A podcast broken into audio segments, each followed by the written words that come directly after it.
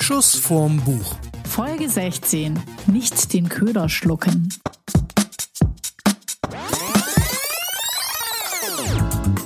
Hallo da draußen, hier sind wieder Mats Und Steffi? und ihr hört eine funkelnigelnagel neue Folge von Schuss vorm Buch.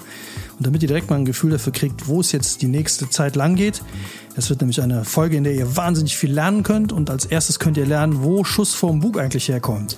Nämlich, einen Schuss vor den Bug geben ist laut dem Duden Redewendungen Wörterbuch der deutschen Idiomatik, auch das direkt mal hier ins Rennen geschmissen, Ich glaube, es wird eine Klugscheißer-Folge. Kann es sein? Ja, wird es. Diese Wendung, also einen Schuss vor dem Bug geben, diese Wendung bezieht sich auf die Kriegsführung zur See. Durch einen Kanonenschuss, der vor dem Bug des feindlichen Schiffes einschlägt, wird dieses vor der Weiterfahrt gewarnt, zum Abdrehen oder Stoppen aufgefordert. So, jetzt du.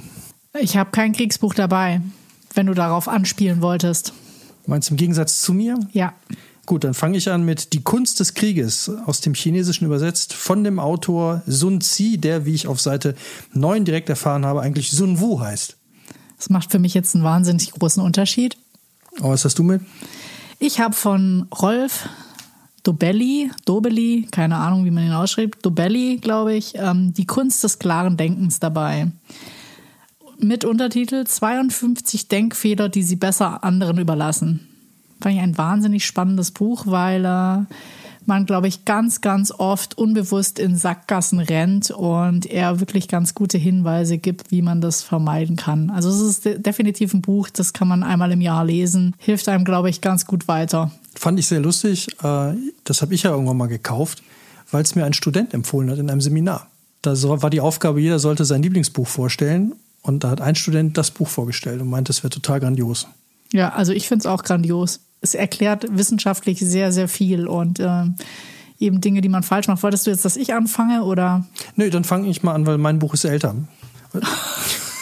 ja. Sun Wu, ich zitiere direkt mal, der vor über 2500 Jahren lebte und dieses kleine Handbuch der Kriegsführung verfasste, erfreut sich nach wie vor vor allem im Westen großer Beliebtheit. Und wenn man eine Seite weiterschlägt, finde ich das auch äh, sehr spannend, wann dieses Ding gefunden worden ist. Weil 2500 Jahre alt klingt ja irgendwie so danach, als wäre das schon ewig bekannt, aber nein. Klugscheiß Nummer eins. Im Jahre 1972 wurden in der Provinz Shandong im Gebiet von Yingqiang zwei Gräber freigelegt. Aus Grab Nummer 1 wurden 4942 Bambustäfelchen sowie Fragmente geborgen, aus Grab Nummer 2 hingegen nur 32. Unter anderem befanden sich unter diesen Werken das hier übersetzte Sun Zi Bingfa sowie das verloren geglaubte Werk Sun Bing Bingfa. Bing Bing. Ding Dong. Ring Ding Dong. Und es geht halt um den ähm, Sun Wu und Sun Wu war ein General am Hofe von König Helu. Und ich fand sehr interessant, wie er zu seinem Job gekommen ist. Und zwar, ich zitiere dann auch mal wieder hier aus dem Buch, weil ich die Geschichte so gut finde. Der König Helu wünschte eine Vorführung der Kriegsführung, wie Sun Wu sie beschrieben hat. Jedoch nicht mit richtigen Soldaten, sondern mit Hofdamen. Sun Wu nahm dies als Herausforderung an, ließ die Hofdamen in Rüstungen kleiden, teilte sie in zwei Abteilungen ein und gab ihren Hellebarde als Waffen. Er wies die Damen an, seinen Kommandos zu befolgen, doch sobald er einen Befehl aussprach wie Augen nach links, brachen die Hofdamen in Gelächter aus. Sun Wu wiederholte seine Befehle, jedoch ohne Erfolg. Wiederum schallendes Gelächter. Nun, da er seine Befehle klar und deutlich gegeben hatte und diese auch verstanden, aber nicht befolgt wurden, konnte es nur an den Offizieren liegen. Er ließ deshalb die Offiziersdamen hervortreten und enthaupten. Als der König sah, dass seine zwei Lieblingskonkubinen ihr Leben lassen sollten, schickte er einen Boten zu Sun Wu, der um Aufhebung der Exekution bat. Sun Wu jedoch widersprach mit dem Argument, dass er als der führende General die absolute Macht über die Soldaten habe und der König darauf keinen Einfluss mehr nehmen könne. Die Exekution wurde vollzogen und siehe da, alle Hofdamen konnten ohne Einwand und Gelächter die Befehle einwandfrei ausführen. Sun Wu hatte damit bewiesen, dass Disziplin die Grundlage jeden militärischen Erfolges bildet. Der König war von Sun Wus Fähigkeiten überzeugt und machte ihn zum General über seine Truppen. Raffiniert. Aber schon krass. und das hat sich bis heute, also, also wie, es ist jetzt gar nicht so, das Buch ist alt, aber ich dachte immer, weil es immer wieder irgendwo auftaucht, weil immer mal wieder darüber gesprochen wird, dachte ich immer, das ist ein uraltes Buch. Ja, ich dachte aber auch schon, dass irgendwie die letzten 100 Jahre oder noch mehr Kriegsführung sich alle darauf beziehen würden. Also es wird einem immer so vermittelt. Ja, so war es aber nicht. Hm. Ähm, jetzt fand ich spannend die Frage, die ich mir gestellt habe, als ich, ich habe es halt vor allem deswegen mal gekauft und gelesen, weil ich es immer wieder gehört habe. Also weil irgendwie immer wieder, äh, es steht Kunst des Krieges und dann so Sprüche wie, du musst in der Biegung des Flusses warten, bis dein Feind, bis deine Feinde tot vorbei und so. Das ist nicht aus diesem Buch. Also das sind so Weisheiten, da wird, glaube ich, so ganz viel zusammengemixt. Also wo alle irgendwie so, ja, das kommt bestimmt aus dem Kunst des Krieges und so, aber ich glaube, die wenigsten haben das Ding wirklich gelesen. Und es ist auch nur ein sehr dünnes Büchlein. Da war ich auch überrascht. Ich dachte, als ich es bestellt habe, da kommt jetzt so ein riesen Schinken an. Das ist aber ein Taschen, im Taschenbuchformat gerade mal 110 Seiten. Also eigentlich nur 100, weil der Rest, also es ist immer wieder eine freie Seite dabei. ich würde mal sagen, mit der Seitenanzahl habe ich dich schon geschlagen. Okay, wie viel hast du? Die Kunst des Denkens? Des, des klaren, klaren Denkens. Denkens hat dann doch ein paar Seiten mehr. Ich finde es auch interessant. Das hat nämlich einen unglaublich krassen wissenschaftlichen Anhang hat 222 Seiten und dann nochmal 20 Seiten, 24 Seiten Anhang. Also, dann können wir ja, bei dir ist es, glaube ich, ähnlich wie bei mir, wenn ich das noch richtig im Kopf habe, das sind ja immer einzelne Kapitel, ne? Die ja. sich um, kannst ja gleich kurz erzählen. Bei mir nämlich auch. Und zwar ist das Buch gegliedert in äh, insgesamt, glaube ich, 13 Kapitel. Die haben dann so Namen wie Planung und Vorbereitung in den Krieg ziehen, Kraft, Spione, Angriff mit Feuer und so weiter. Und äh, da kann man mal so ganz nett durchgehen, weil in fast jedem Kapitel gibt es irgendwas, wo man sich denkt, das kann man sich merken. Ganz ehrlich, warum sollte man das Buch lesen? Weil viel Weisheit drin steckt. Oh. Mhm. Es sind wirklich viele Sachen drin, also die natürlich sich jetzt auf Krieg beziehen und da immer so ein bisschen übertrieben wirken, wenn man die auf den Alltag projizieren will. Also man geht ja jetzt nicht hin und köpft zwei Hofdamen nur, um, um irgendwie Ansehen zu erlangen oder klarzumachen, wie diszipliniert man ist. Aber man kann ja andere Maßnahmen ergreifen. Und was der damit ja nur sagen will, also das kommt später auch nochmal, ist ja tatsächlich, wenn du keinen Respekt bei deinen Untergebenen hast, dann folgen die dir nicht. Also die müssen dich respektieren. Und dann ist halt eine Art, wie er das jetzt gemacht hat, ist halt Respekt verschaffen, indem man halt Härte zeigt. Ja, vielleicht muss man nicht gleich die Todesstrafe in den Raum stellen. Du willst doch immer, du hast es doch irgendwann mal gesagt. Gutes Storytelling ist, wenn man den Tod in den Raum stellt, ja. Ja, also steht, können in dieser Sendung schon mal noch mehr Klugscheiße rein. Der Tod steht schon mal hier mittendrin.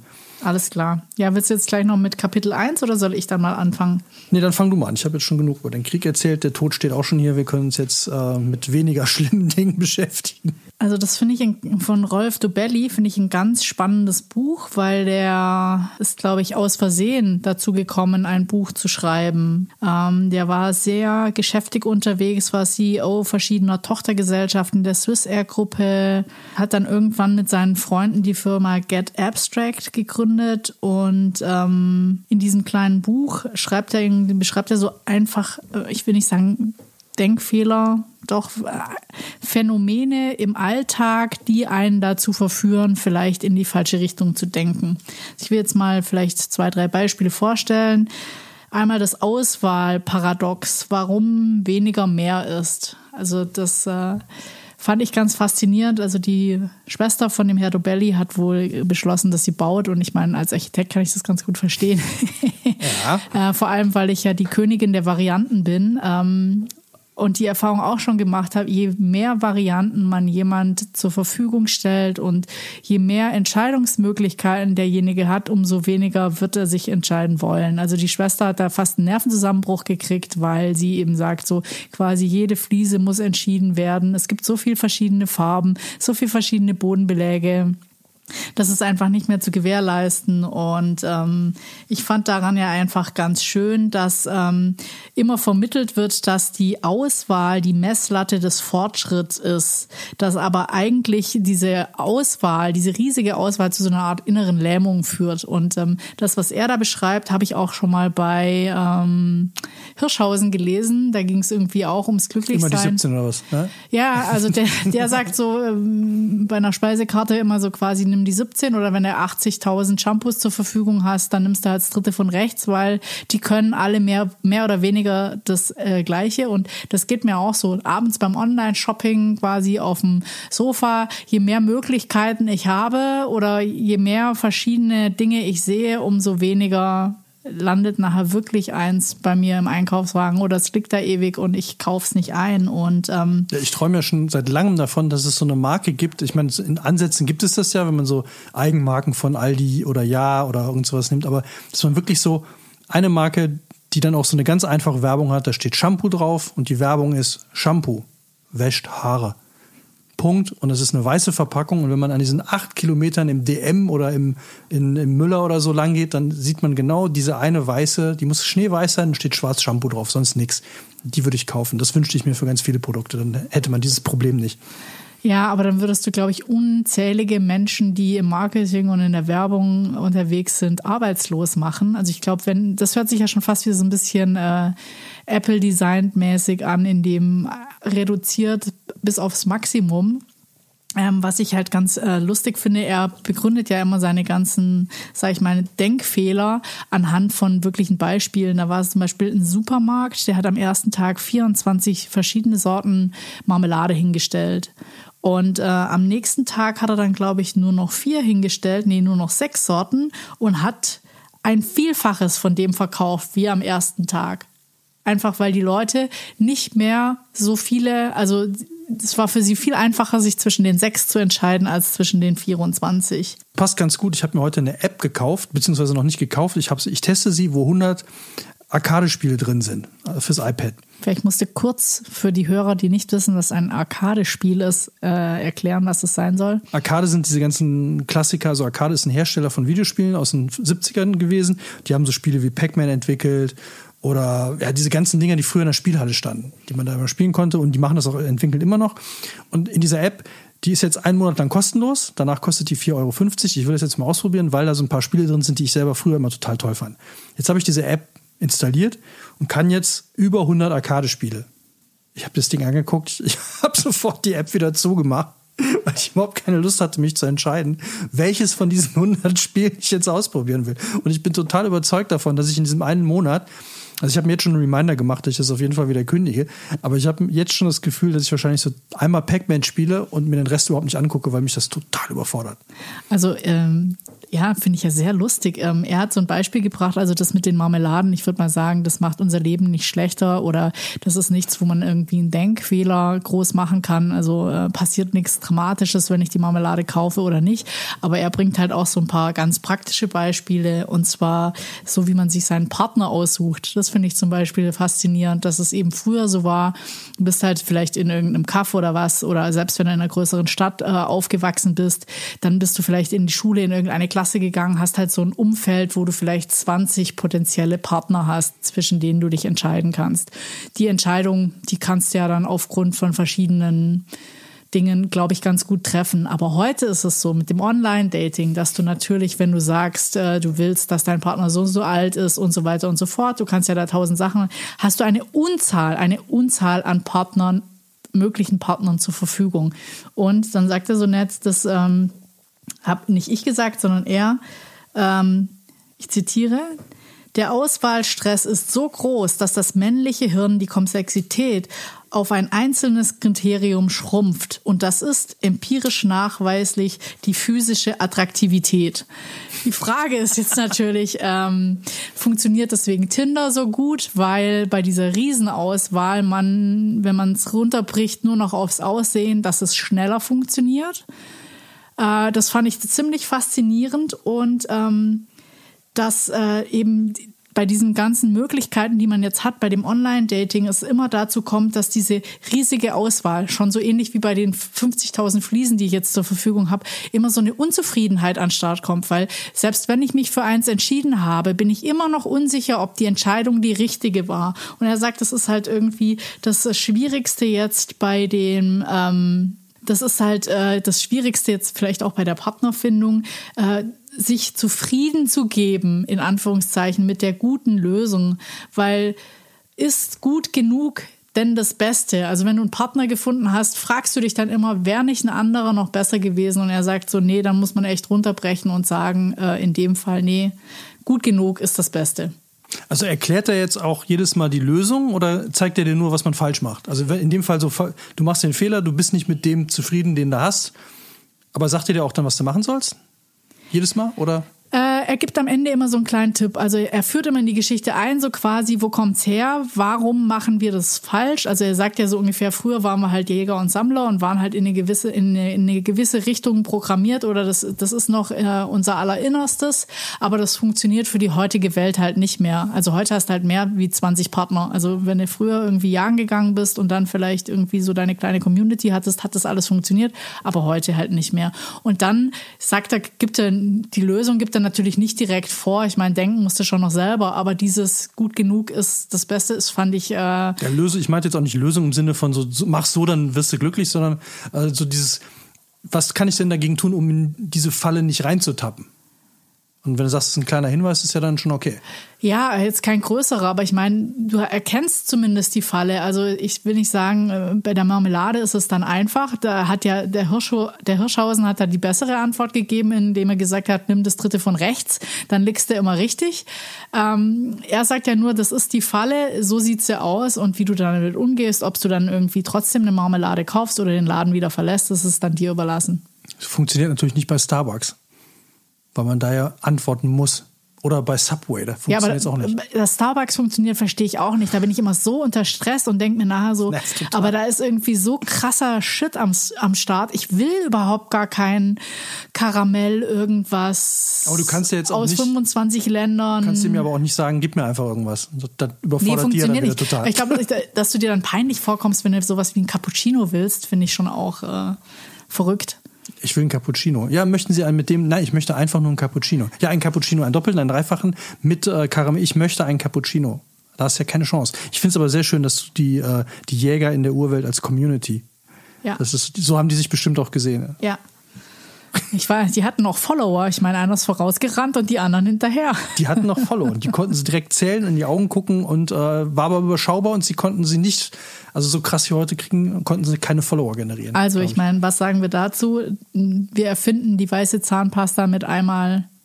Ich bin davon überzeugt, dass wenn man so eine so eine simple Sache durchziehen würde. Also wenn eine Marke die, die Power hätte zu sagen, ja, wir definieren uns nur über das Aussehen und alle unsere Produkte haben das exakt gleiche, also sind alle weiß oder so ein Apple, so ein, ja, das ist ja auch so ein, so ein Silber. Nee, was nee es müsste eigentlich weiß sein und dann äh, mit, was mit Glanzlack steht dann Zahnpasta drauf, dass wenn du das so hin und her oder je nachdem, wie der, das Licht auf die Tube fällt, kannst du es lesen. Aber das wird es ja schon wieder komplizierter machen. Ich will ja eine ganz einfache Lösung. Ich möchte in, ich möchte in jedes x-beliebige Geschäft reingehen und egal wo das auf der Welt ist, also so McDonalds-mäßig, weiß ich ja überall, der, der schmeckt ja überall gleich, dieser Big Mac. So, und so möchte ich in jedem DM auf der Welt reingehen können und meine weiße Zahnpasta, Shampoo und alle Produkte, die man so, auch Deo, äh, einfach es nur es halt Deo, wahrscheinlich Zahnpasta. So viel einfacher machen, auch wenn du mal im Ausland bist. Wenn, wenn du nämlich die Sprache nicht kannst oder nicht genau weißt, was es ist, dann äh, finde ich das schon immer sehr, sehr interessant. Also wenn du da auf der Suche bist in einem anderen Land nach Zahnpasta und du bist schon in der ähm, sag ich mal, in der Drogerieabteilung und weißt aber nicht wirklich, ob das jetzt Zahnpasta ist oder ja, das ist dann genau, für die Zähne ja, genau, oder steht ja. dann in der Sprache das dann zwar drauf, aber das müsste dann irgendwie ja, vielleicht in mehreren Sprachen oder immer auf Englisch, dass man es äh, dass man es einfach weiß, dass es das ist und die Werbung müsste auch wirklich immer nur so sein Zahnpasta, putzt Zähne, Shampoo, wäscht Haare, Waschmittel, so, jetzt sauber. hast du deine Werbekampagne in die Welt rausgeschleudert. Verdammt. Habt ihr jetzt for free gekriegt? Ähm, weitere Tipps aus der Weitere Kunst Tipps, des, ja. Des wir, wir, nähern uns, äh, wir fangen mal mit Kapitel 1 an, Planung und Vorbereitung. ist jetzt vielleicht nicht unbedingt hilfreich, wenn ich einkaufen gehe, aber er untergliedert das hier in fünf äh, Parts. Das ist die Führung, der Himmel, die Erde, der General und die Taktik. Und die Führung bedeutet, dass das Volk mit dem Willen des Herrschers eins ist und es für ihn sterben oder leben und sich nicht gegen ihn stellen wird. Mhm. Willkommen bei Trump. Weiter. Der Himmel ist dem Wetter gleichzusetzen. Tag und Nacht, Kälte und Hitze sowie den Jahreszeiten. Günstiges und ungünstiges Wetter kann für den Sieg entscheidend sein. Lässt sich jetzt nicht so übertragen, aber könnte man als Rahmenbedingung. Ja, aber könnte man auch immer sagen, so äh, Wetter spielt keine Rolle, man muss immer die richtigen Klamotten anziehen, wenn man rausgeht. Richtig, ja, also ja. gut, es können Projekte können am Wetter scheitern, klar. Also wenn ja. ich eine Veranstaltung habe und es fängt an zu regnen, kann das natürlich in die Hose gehen, wenn ich darauf nicht vorbereitet bin. Ja. Dann die Erde ist das Schlachtfeld, das hoch oder tief, breit oder eng, fern oder nah, schwer oder leicht einzunehmen sein kann, was über Leben und Tod entscheidet.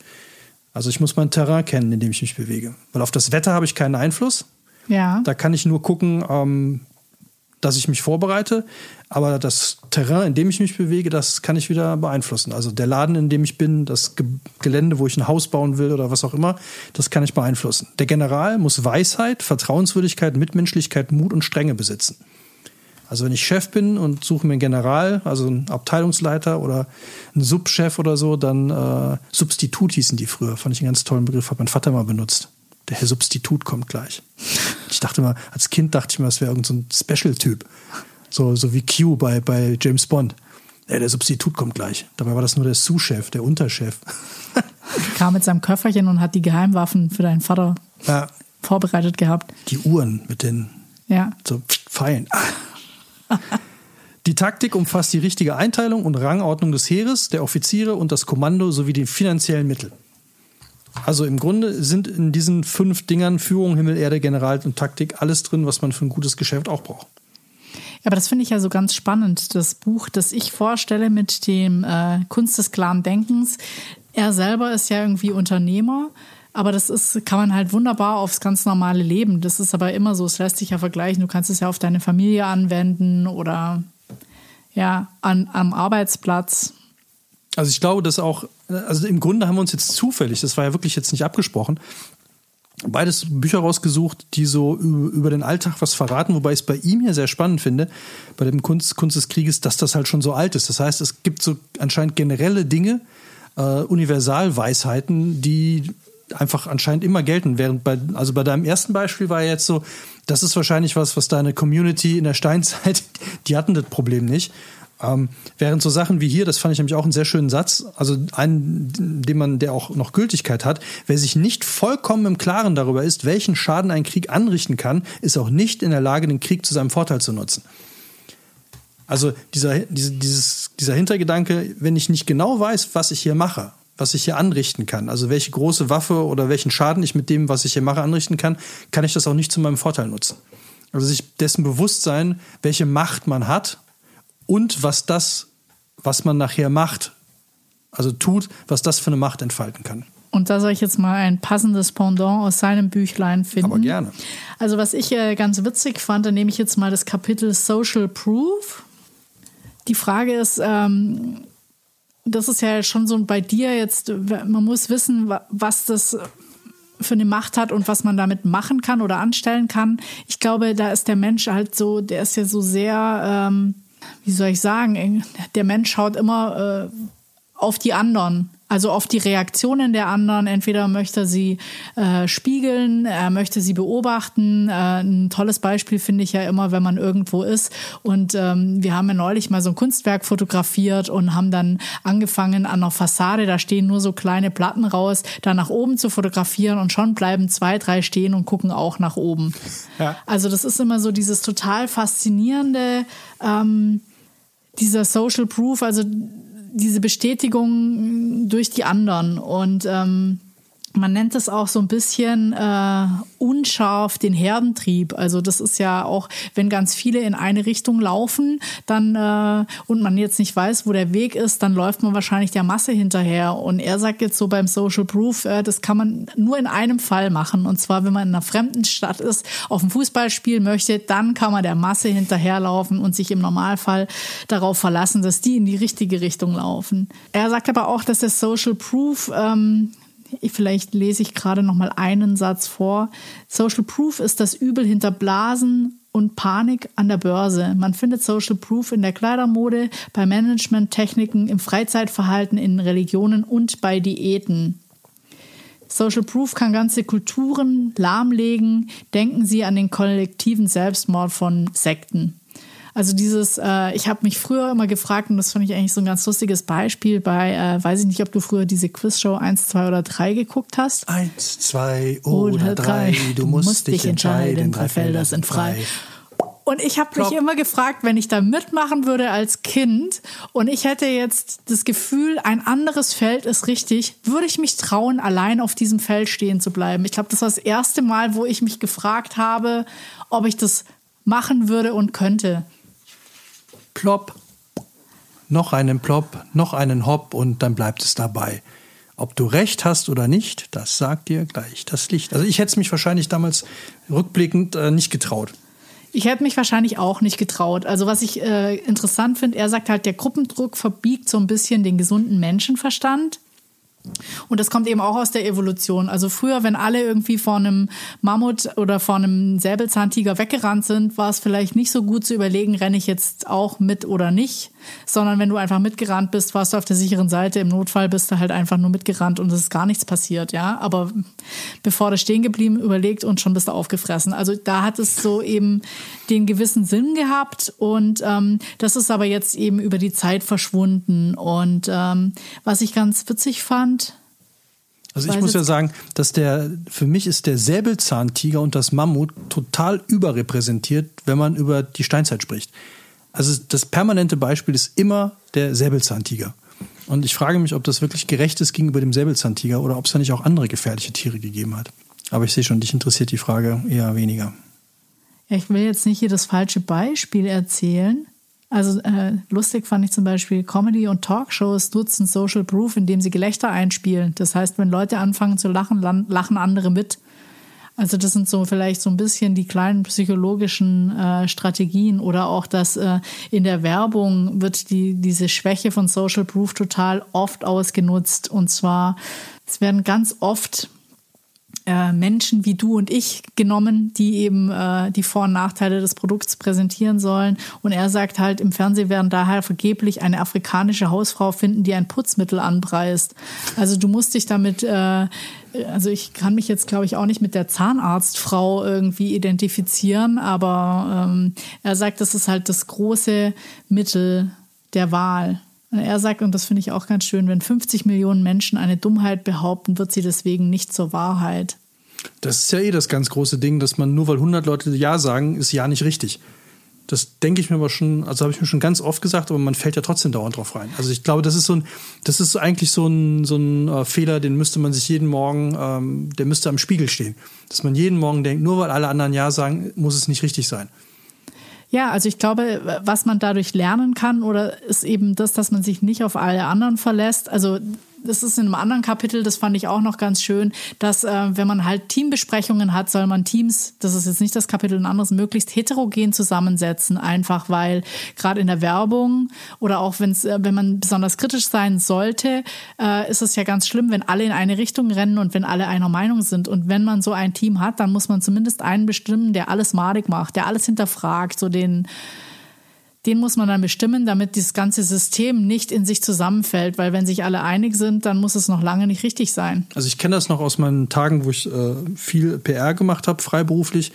Und äh, ich war eigentlich immer derjenige, weil ich nicht festangestellt war, der dann genau diesen Job auch übernommen hat der dann reingekommen ist, sich nach einer Woche angehört hat, was die gemacht haben und dann gesagt hat, ja, das stimmt aber so nicht, das funktioniert so aber nicht. Aber ich kenne diesen Prozess daher, dass es nämlich häufig so ist, wenn du einmal in diese Richtung rennst, auch, auch mit einem Team und hast vielleicht am Anfang noch so ein paar Ideen, die anders sind, wenn du einmal, wenn das einmal ins Rollen kommt und du findest das toll, was du da machst und hast eine tolle Idee, ja, lass uns doch das so und so machen. Und dann, dann steigen immer mehr genau in diese Richtung ein und keiner denkt mehr darüber nach, ob das wirklich zu dem Ziel führt, wo man eigentlich hin wollte weil die Idee dann immer wichtiger wird und weil alle die immer geiler finden und dann steht keiner mehr auf und sagt so, ja, aber äh, damit erreichen wir doch eigentlich ganz andere Leute oder das wollen die doch gar nicht kaufen oder das interessiert die doch gar nicht, weil die Idee dann so gut ist, weil es so einen Spaß macht, daran rumzubasteln. Und dann kommt halt einer zum Schluss und der sagt dann so, er funktioniert nicht. Und dann kannst du die ganze Arbeit von einer Woche in die Tonne kloppen.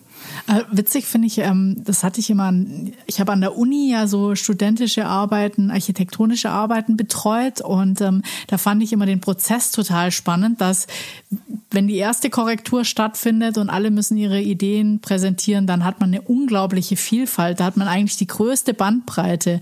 Und nachher, also ein paar Wochen später, gleichen sich die Ideen immer mehr an, weil die Studierenden natürlich denken, oh, das ist, eine tolle Idee oder die wurde besonders gelobt, also gehe ich mehr in die Richtung. Und das ist total krass, dass am Schluss vielleicht noch drei, maximal vier von am Anfang vielleicht 15 verschiedenen Konzepten übrig bleiben. Also die sind nur der Abklatsch ein vom anderen, wo ich jetzt nicht mal sagen würde, ist unbedingt, äh, das sind dann die allerbesten, weil das ist halt so schade, dass es sich dann so kanalisiert. Ja, aber das ist, das resultiert aus diesem Hinterherlaufen. Und glaubt, dass man, wenn man den einen ganz normalen Tag in seinem Leben mal durchgeht und darauf achten würde, wie oft man etwas tut, nur weil es die anderen auch machen Und das muss ja nicht sein, die müssen ja nicht physisch anwesend sein, sondern das ist ja genau dasselbe, nach dem, nach, denke ich mal, nach dem ähnlichen Prinzip funktioniert ja auch diese, die ganzen Empfehlungen. Ne? Also, wenn wem das gefällt, der Ja. hat auch häufig das gekauft. Und Ja. wie oft habe ich mich dabei erwischt, dass ich das, ich habe Ja. eine CD von einem Kabarettisten und dann steht da unten, der haben die Ja. auch das, und dann kaufe ich das. Ja, aber genau das, äh, er schreibt, seien Sie skeptisch, wann immer eine Firma behauptet, ihr Produkt sei das meistgekauftete, äh, meistgekaufte. Das ist ja genau das. Also ich meine, diese Empfehlungsalgorithmen arbeiten wahrscheinlich genauso. Ich war irgendwie auch entsetzt. Böses Amazon, böses Amazon. Also ich kaufe jetzt nur noch sehr selten bei Amazon ein. Früher habe ich schon mehr dort eingekauft und dann habe ich aber mal geguckt unter mein Amazon, da sind Dinge, die habe ich niemals gekauft, aber es wird, wird von mir so ein Profil gezeichnet, sage ich mal. Zum Teil ist es erschreckend, weil es ja dann stimmt, zum Teil ist es, glaube ich, eine ganz große Interpretation oder so eine Folgerung aufgrund von einzelnen Dingen, die ich bestellt habe. Ich war so ein bisschen, dann dachte ich mir so, mhm. und die wissen genau, was ich morgen mache. Ja, also da gibt es ja äh, auch äh, im Transhumanismus ganz viele Untersuchungen.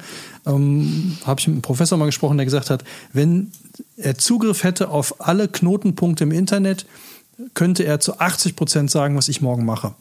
Und da habe ich am Anfang gedacht, Schwachsinn. So, und dann, doch, klar, es ist sogar sehr, sehr gut möglich, weil ich natürlich nicht jeden Tag was komplett anderes mache als am Tag davor. Ja. So, und wenn der weiß, wo, wo, ich, wo ich mich letzte Woche Montag befunden habe und alle Montage davor durch meine Handydaten, dann weiß der vielleicht, welche Krankheiten ich habe, wann ich zum Arzt gehe, wo ich in Urlaub hingehe, welche Dinge mich interessieren. Das ist ja alles irgendwo digital fassbar.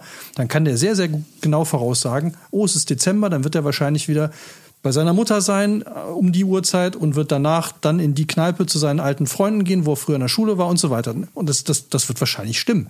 Also mit einer, mit einer Streubreite, aber umso Ja, wenn, mehr sie noch, wenn er noch deine Handydaten auswerten kann, dann weiß er auf jeden Fall aufgrund deines Pro Bewegungsprofils.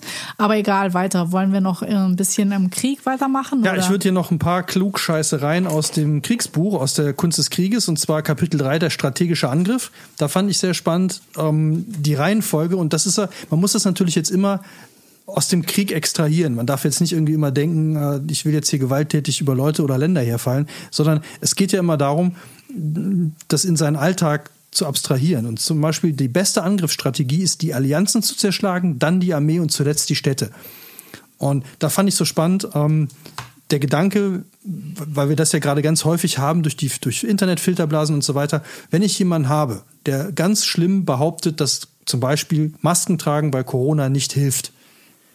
So, und der hat jetzt ein paar Leute um sich rumgeschart, die das auch so sehen. Und die haben wieder ein paar um sich geschart, die das auch so sehen und so weiter. Dann, und das kann man jetzt auf ganz viele Sachen übertragen, ähm, politisch, Ausländerhetze, was auch immer. Die meisten Leute versuchen sich an dem Typen in der Mitte abzuarbeiten, der da steht und sagt, ich glaube das nicht, dass Maskentragen hilft. Mit dem kann ich Tage, Wochen lang diskutieren, der wird nicht von seiner Meinung abrücken. Aber der hat Leute um sich rumgeschart, die ihm das glauben. Aber umso weiter die von ihm weg sind, umso eher kann ich die davon überzeugen, dass das nicht stimmt. Also muss ich erstmal die Allianzen, diesen äußeren Ring, die Leute, die noch nicht so wirklich an das glauben, was der sagt, die muss ich überzeugen und wegnehmen und dann den inneren Ring wegnehmen und die überzeugen und dann dafür sorgen, dass er am Ende ganz alleine übrig bleibt. Und dann kann er von mir aus erzählen, was er will, aber dann schadet er keinem mehr. Aber die meisten machen es halt falsch und fangen von Anfang an reden die nur mit dem Typen in der Mitte und der will ja gar nicht überzeugt. Der wird auch nicht überzeugt. Der glaubt es einfach. Und den kriege ich nicht umgestimmt. Und das finde ich halt hier auch so, das meine ich somit, das sind die Sachen, die man so übertragen kann und die man so mitnehmen kann aus dem Buch. Das ist wahrscheinlich auch der Denkfehler, dass man denkt, wenn man den einen hat, dann hat man auch die ganze Anhängerschaft. Aber es ist natürlich auch schwierig, andersrum zu denken, wenn jetzt so viele in dem äußeren Ring sitzen, wie man das dann schaffen soll, um den zu sprengen. Aber dann muss man wahrscheinlich, kann man auch nicht als Einzelner agieren, sondern müssen es auch wieder mehrere sein. Ja, aber es, hat, es gibt zwei Sachen. Das eine ist, es ist einfacher und viel schneller kriegst du diesen aus dem äußeren Ring überzeugt, weil die ja gar nicht so wirklich dran glauben. Und weil die nicht mit, mit so einer Werft dabei sind. Mit dem kann man mal zehn Minuten reden und dann denkt er sich vielleicht, oh ja, stimmt. Und vielleicht redet der dann wieder mit ein paar. Das ist ja der Trick, der dahinter steht. Das ist das eine. Und das andere ist, es kostet halt wahnsinnig viel Energie, mit dem Typen in der Mitte zu streiten, weil der ja nicht einsichtig ist. Dann kommt man mit Argumenten, ja, aber kannst doch hier sehen, die Statistiken, die Leute sterben so. Nö, glaube ich nicht. Ja, aber guck doch, hier musst du, nö, glaube ich nicht. So, das hilft nicht. Also das kostet unfassbar viel Zeit, Energie und du hast nach drei Tagen nichts erreicht, hättest aber in den drei Tagen mit den Allianzen, ne, was der hier meint, Ja. oder mit den Armeen gesprochen und hättest die da weg geholt. Dann hättest du viel mehr erreicht und hättest auch eine gewisse Befriedigung. Also auch das ist so ein Ding, was man, was man hier mitnehmen kann. Ähm, dann aus Kapitel 6 habe ich hier noch Wahrheit und Unwahrheit. Ähm, Aber soll ich jetzt hier noch einen einschmeißen oder willst du noch? Ich mache noch gerade Wahrheit und Unwahrheit, okay. ähm, weil wir da auch wieder beim auch wieder spannend ist. Wir bringen den Feind dazu, seine Pläne offen zu legen, damit wir deren Schwächen erkennen. Also das ist nämlich, glaube ich, auch ganz oft so ein, so ein Missverständnis äh, generell, dass Leute A, zu wenig miteinander reden und B, die falschen Fragen stellen. Also wenn ich nicht weiß, was mein Gegenüber eigentlich will, also wenn der Gegenüber sagt, ich will dieses Haus kaufen und ich weiß aber nicht, warum der mein Haus kaufen will, dann kann das total in die Hose gehen, was den Preis nachher angeht. Weil wenn der zum Beispiel das Haus, mein Haus kaufen will, weil er es total toll findet, dann habe ich natürlich viel bessere Verhandlungsbasis, als wenn der mein Haus kaufen will, weil er irgendein Haus kaufen will, um Geld zu investieren. Weil dann ist es ihm völlig wurscht, ob es meins ist oder ein anderes. Und da wird ganz, ganz selten genug Zeit investiert, dass ich rausfinde, was willst du eigentlich von mir? Also was will der Gegenüber in dieser Situation von mir? Und ich glaube, daran scheitern nicht nur Verhandlungen ganz oft, sondern das kann man im Alltag auch total oft beobachten, dass Leute total aneinander vorbeireden, bis die mal irgendwann die, die richtige Frage stellen, nämlich, warum willst du das überhaupt? Und dann kommen auf einmal raus, ach deswegen, ah okay, nee gut, dann äh, müssen wir dann nochmal von vorne anfangen. Ja, reden hilft im Allgemeinen. Ja, und die richtigen Fragen stellen. Also ich muss die Pläne kennen vom Gegenüber, nur dann kann ich sie entweder nutzen oder halt dafür sorgen, dass es mir was bringt oder dass wir beide was davon haben. Okay, ich glaube, ich nehme aber trotzdem das gleiche Kapitel nochmal, ähm, der Knappheitsirrtum. Ähm, da erklärt er nämlich genau das, warum knappe Kekse besser schmecken. Und das fand ich total witzig. Der hat so ein Beispiel gebracht. Er hat halt irgendwie ist zu einer Freundin zum Kaffee trinken gegangen und hat Murmeln mitgebracht. Und ähm, da waren eben die drei Kinder und da gab es ganz viele grüne Murmeln und eine blaue. Und alle haben sich auf die blaue Murmel gestürzt. Und er dachte noch so, äh, warum stürzen die sich jetzt alle auf die blaue? Die grünen sind doch auch ganz schön. Ähm, das ist ja total kindisch. Und dann gab es irgendwann von Google wohl ganz exklusive ähm, E-Mail-Konten, zu denen du eingeladen werden musst. Und dann war er total scharf drauf, weil das so exklusiv und VIP war, selber so ein, eine Einladung zu bekommen und hat dann äh, festgestellt, wie kindisch ist das denn eigentlich? Und das nennt er eben den äh, Knappheitsirrtum. Und ähm, was ich halt äh, total faszinierend finde, und deswegen finde ich, ist dieser Punkt für mich einer der, der am meisten im wahren Leben bringt. Einmal dieses wenn man sich jetzt zum Beispiel eine Immobilie anschaut, weil man ein Haus kaufen will und der Immobilienmakler sagt, da kommen aber nachher noch drei Leute und der ähm, potenzielle Kunde aus London, äh, die ganze Auktion oder dieses ganze Geschäft muss bis am Samstag abgewickelt werden, macht er auch nur, um eine gewisse Knappheit zu schaffen. Also im Normalfall macht er das.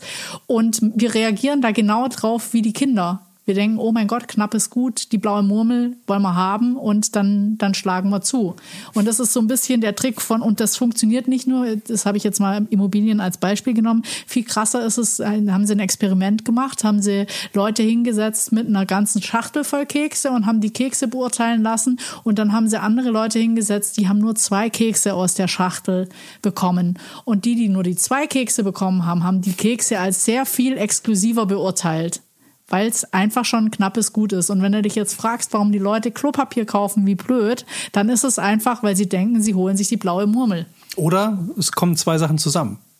Da würde ich ja sogar sagen, es liegt an zwei Sachen. Die blaue Murmel und alle anderen machen es auch.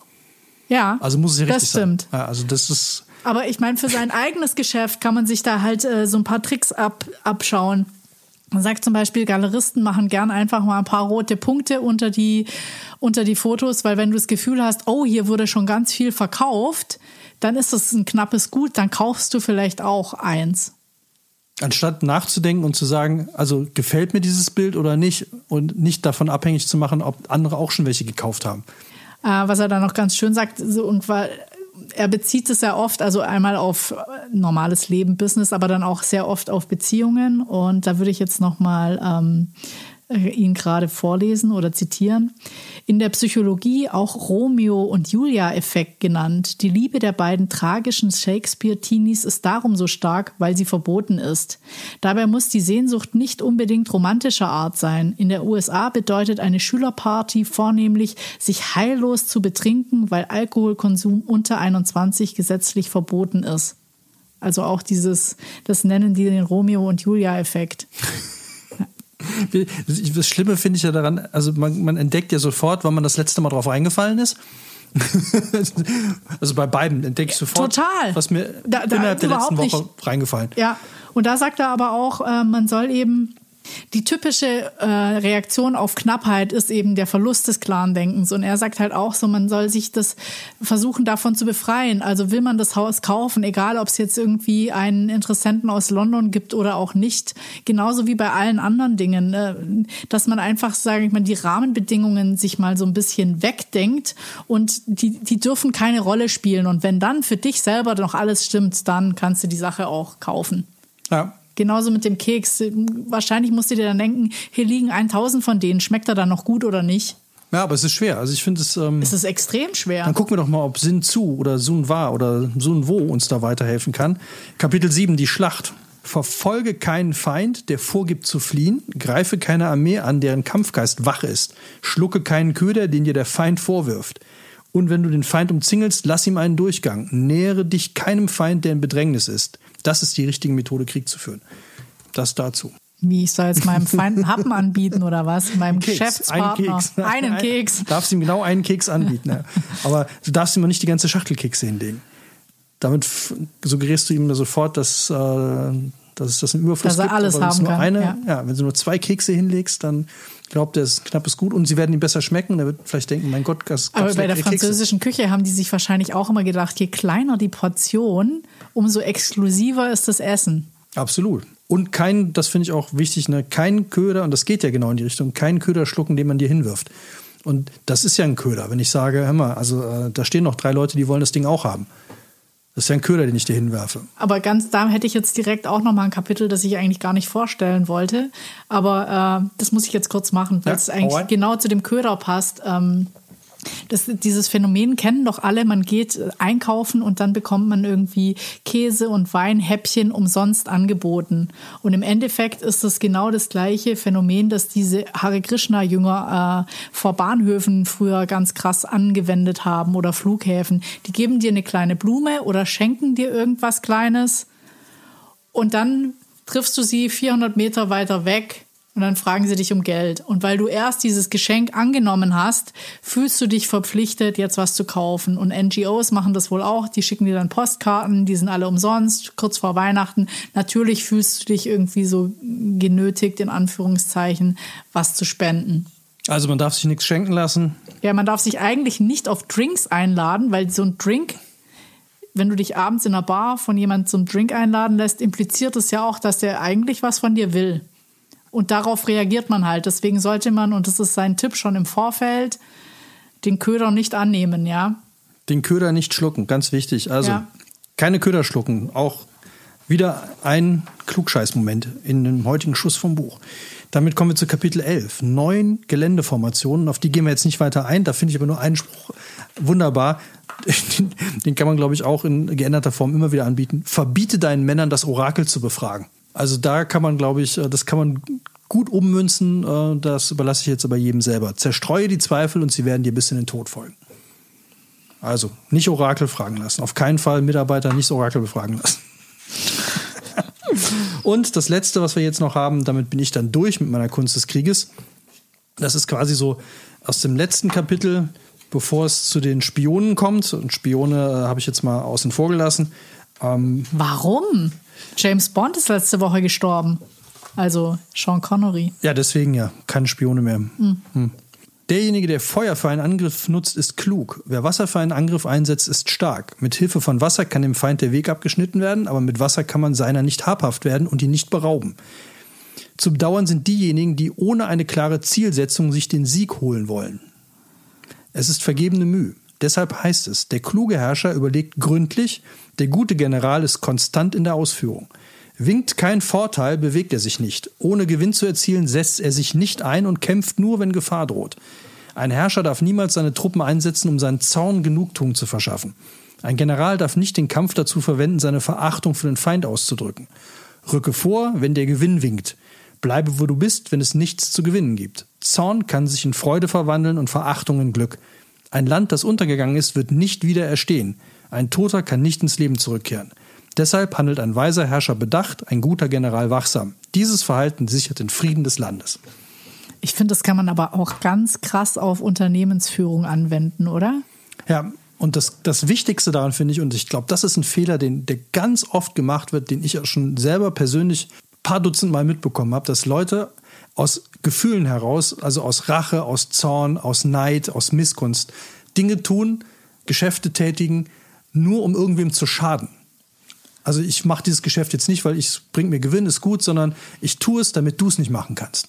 Und das finde ich krass. Also, dass es immer wieder Leute gibt, die aus Emotionen heraus handeln und nicht sagen, okay, hier gibt es nichts zu gewinnen, lassen wir es. Aber wenn ich, es gibt zwar nichts zu gewinnen, aber wenn ich den Handel tätige, dann macht der andere den nicht. So, und das finde ich so ist in den Unternehmenskulturen, wie oft da Dinge gemacht werden in Büros, in Agenturen oder wo auch immer, nicht weil sie sinnvoll sind und gewinnbringend, sondern weil sie irgendeine Emotion oder irgendein Ding bedienen. Ich kann dich nicht leiden, ich kann den nicht leiden, das gönne ich dem nicht. Bevor der es kriegt, kriegt es gar keiner. Ich denke, es ist doch so bescheuert, aber passiert immer wieder.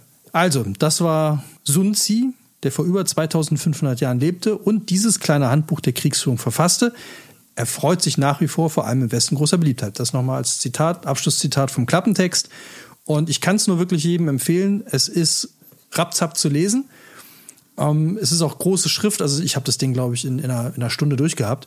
Und man kann immer behaupten, man hätte die Kunst des Krieges gelesen. Ja, und ich, das ist das eine, also zum Klugscheißen gehört natürlich auch immer, dass man weiß, wo die Sachen, die man da klugscheißt, herkommen. Das macht, das ist, glaube ich, so Premium-Klugscheißen. Ja, ne? auf jeden Fall. Und mit Quellenangabe. Mit Quellenangabe klugscheißen.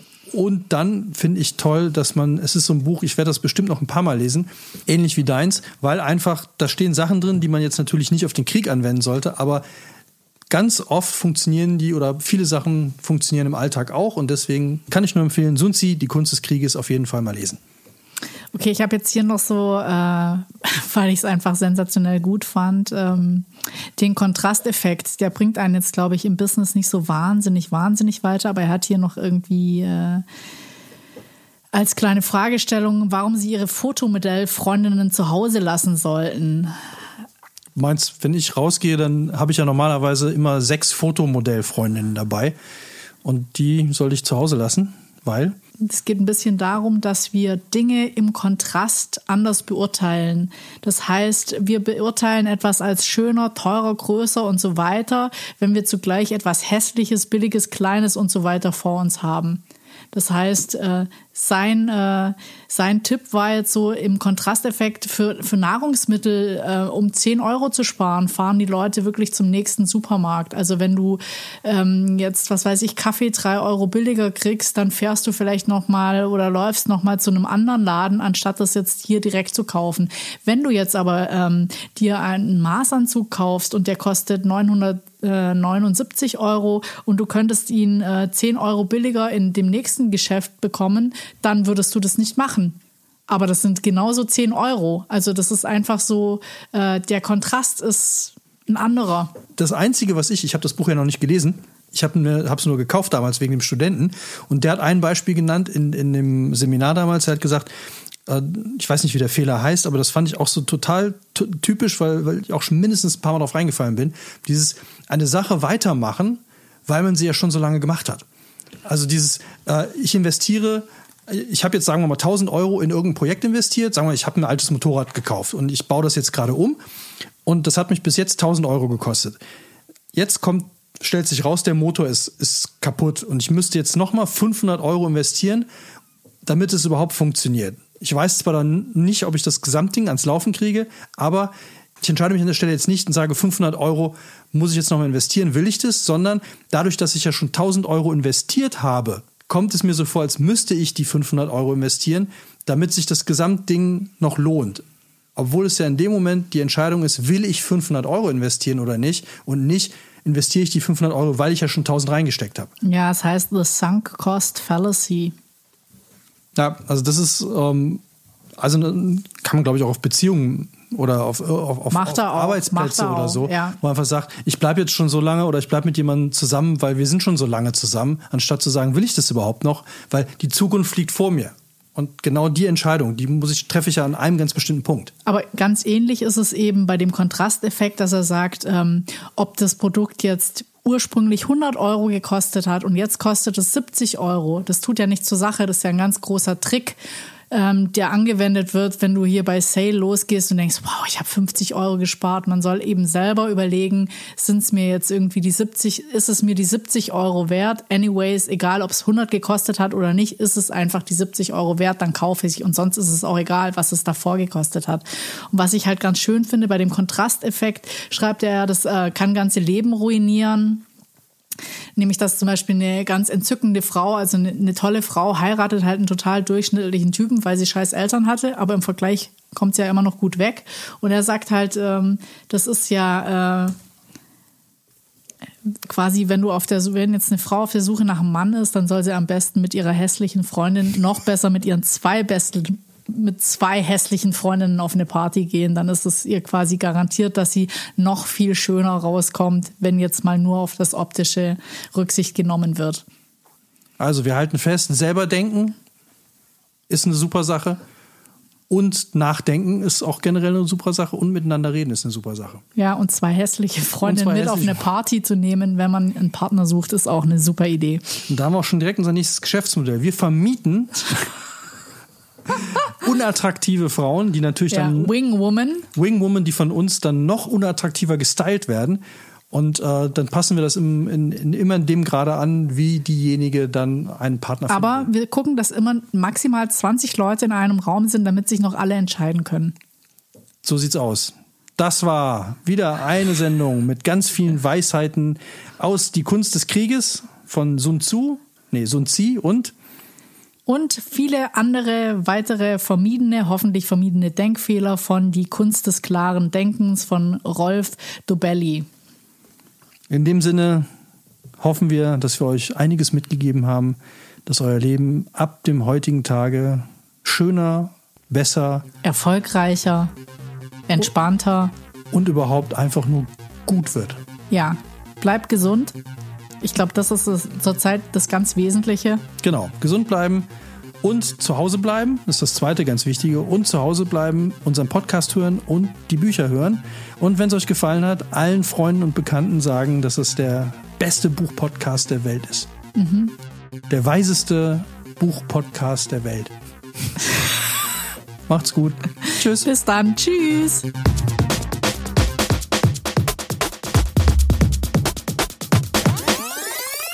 Schuss vorm Buch.